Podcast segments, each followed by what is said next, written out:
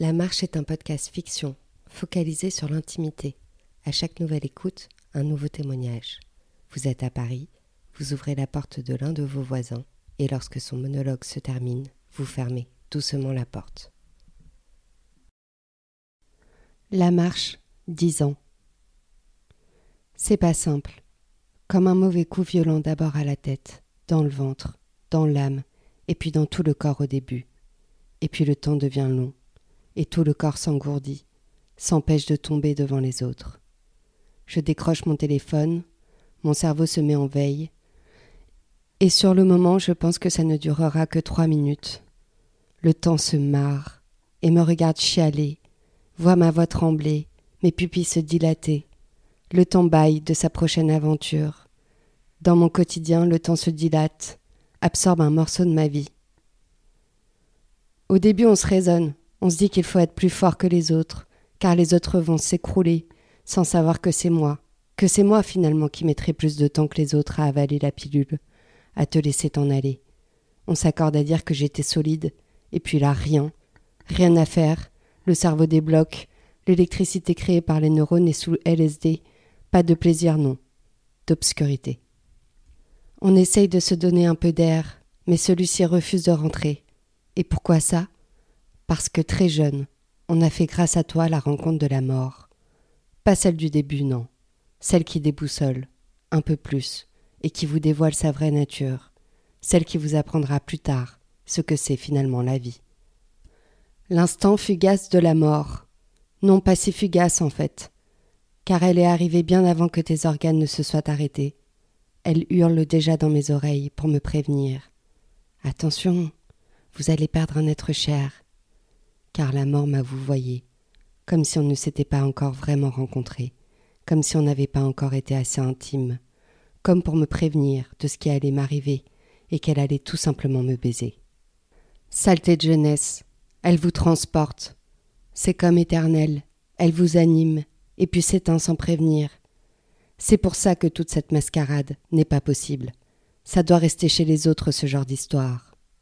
Parce que je ne veux pas que les stats rentrent chez moi, parce que ça n'a pas de sens ni de saveur, parce qu'on échange encore, on communique, tant que les organes insufflent encore un peu de temps dans ton corps.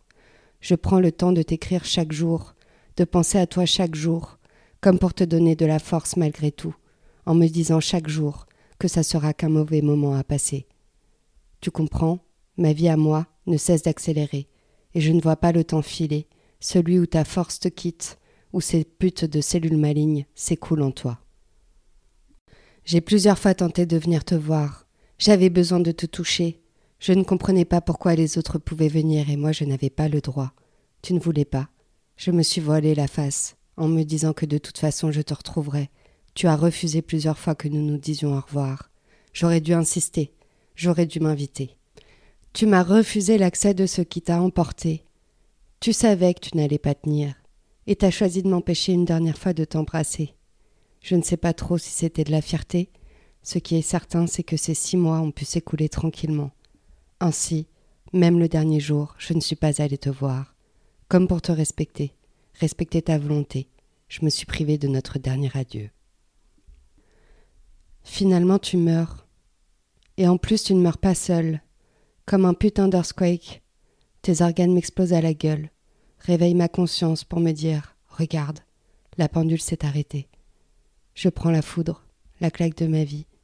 Mon sang suit la gravité et mon cœur s'assèche. Et là, je ne vois même plus ceux qui n'ont pas décroché ce téléphone. Cette sensation qui a précédé ta mort, qui me disait que ça ne se passerait pas comme ça, que ça ne t'arriverait pas. Tu vas te battre, tu vas t'en sortir, car pour moi rien ne pouvait t'emporter. Tout était une question de temps. Tu allais réussir, la guérison n'était pas loin, j'en étais certain. Je croyais comme un con, que rien ne pouvait détruire tes cellules, tout ton système. Tu as emporté avec toi toute ma jeunesse, mon teint rosé, que je n'ai plus jamais retrouvé. Le long déni, où tu fais et tu défais pour comprendre comment les choses fonctionnent, ce long déni que tu prends pour un ami, car solo, dans ta peine, tu te dis que le reste n'a pas vraiment de valeur, parce que le matériel autour de moi me sert à casser, à briser, à faire sortir cette violence qui bouffe mes artères et qui me fait gerber d'abandon, et mon corps, qui file parce que mon corps, au bout de plusieurs semaines, fait la gueule, veut me faire réagir, mais il n'y a plus personne.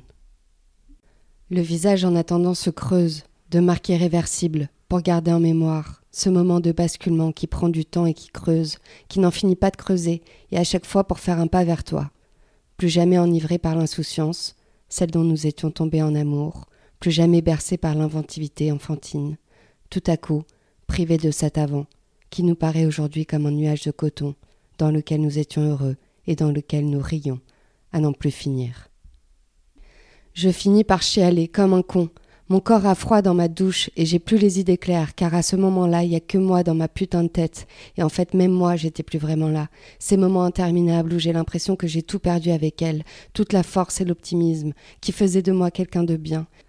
Cette saveur amère que tu trimbales partout, ces larmes qui t'appartiennent et que tu ne peux pas partager, parce que la mort tu ne l'assumes qu'en solitaire, tu deals avec toi-même pour tenter de surmonter l'abîme. Égoïstement, tu te dis que les autres ne valent plus la peine. Les muscles s'amaigrissent sous la toile du jésuite, il n'y a plus rien à voir. Le monde ne nous appartient plus, tu ne m'appartiens plus, car je ne m'appartiens plus. La peur gentiment s'engouffre, la confiance s'envole, car depuis que je t'ai plus, y a rien qui me rassure. Personne n'y arrive. La peur s'empare de moi et rit de moi, car y a rien à faire. L'amour devient vilain, les amis deviennent démons, il n'y a plus rien qui tient et tout me ment, tout me ment parce que moi finalement je n'en vaux plus la peine. Le soleil ne chauffe plus, on ne peut rien, et de toute façon je ne ressens rien. On a vu des choses se passer, alors oui j'étais là, je n'avais pas trop d'instinct, mais putain je ne me souviens de rien. Je ne me souviens pas des moments où j'ai osé me marrer. Les gens qui sont là dans le tableau de ma vie, je les mesure un par un, pour savoir si ça vaut le coup d'alimenter encore nos échanges. Je noircis un peu les choses, c'est vrai. Un an que tu ne respires plus, qu'on des fleurs sur ta tombe, un an que je ne suis pas revenu te saluer. Je choisis de ne pas aller à la messe, parce que je m'en contrefous de Dieu, moi, et qu'il ne m'a pas guéri, qu'il ne m'a pas rassuré, que pour moi c'est bullshit, je peux pas y croire, je recommence à faire des choix péniblement, à la boussole, et je réalise ceux que j'ai perdus de vue pendant ce long périple. Je me mets même à me demander si tu peux encore penser quelque part, si tu nous vois rassemblés. Je me demande si ça te touche, si ça a un effet papillon quelque part dans l'humanité. Puis tu regardes l'hiver, le froid, les étoiles, et puis tu te dis que malheureusement la Terre a dû simplement s'emparer de toi. Pas plus, ni moins. Puis les autres, qui m'ont vu péniblement avancer pendant des mois, comme un zombie, en se prenant des rafales force huit dans les voiles, ceux-là ne comprennent pas ce réveil brutal. Comme sortis du coma, et d'un coup ils se rappellent qu'il y avait quelqu'un dans la capsule, que ça sonnait bien creux, mais qu'un corps a repris des couleurs et un peu de vie. Ces gens-là, j'ai fini par les insulter, à les mépriser comme pour me prouver que j'étais vivant. Je me suis mis à les rejeter, car tant de temps en apnée, je me suis réveillé auprès d'inconnus. Puis j'ai décidé que je n'en voulais plus dans ma nouvelle vie, parce qu'ils ont été assez égoïstes pour rester, car ce n'était pas facile d'accord, mais c'était bien utile de me voir crever. Ouais, j'ai dix ans. J'ai gagné dix ans, j'ai tout gagné. J'emporte le grand jeu de la vie, car je me suis relevé, et à partir de maintenant tout m'appartient. Comme trop heureux pour prendre le temps de se plaindre, trop heureux pour s'en faire, c'est cette joie-là, profondément selfish, qui me fait enfin respirer, plus que les autres, cette joie-là qui me fait terriblement exister.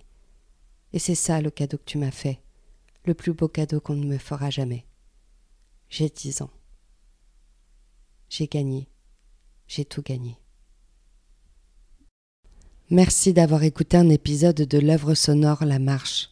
Je suis Audrey Gauthier, l'auteur de ces fictions.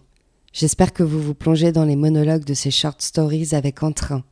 Surtout, n'oubliez pas de fermer la porte et de revenir à vous après l'écoute de chaque épisode. Bref, merci et vivement la suite.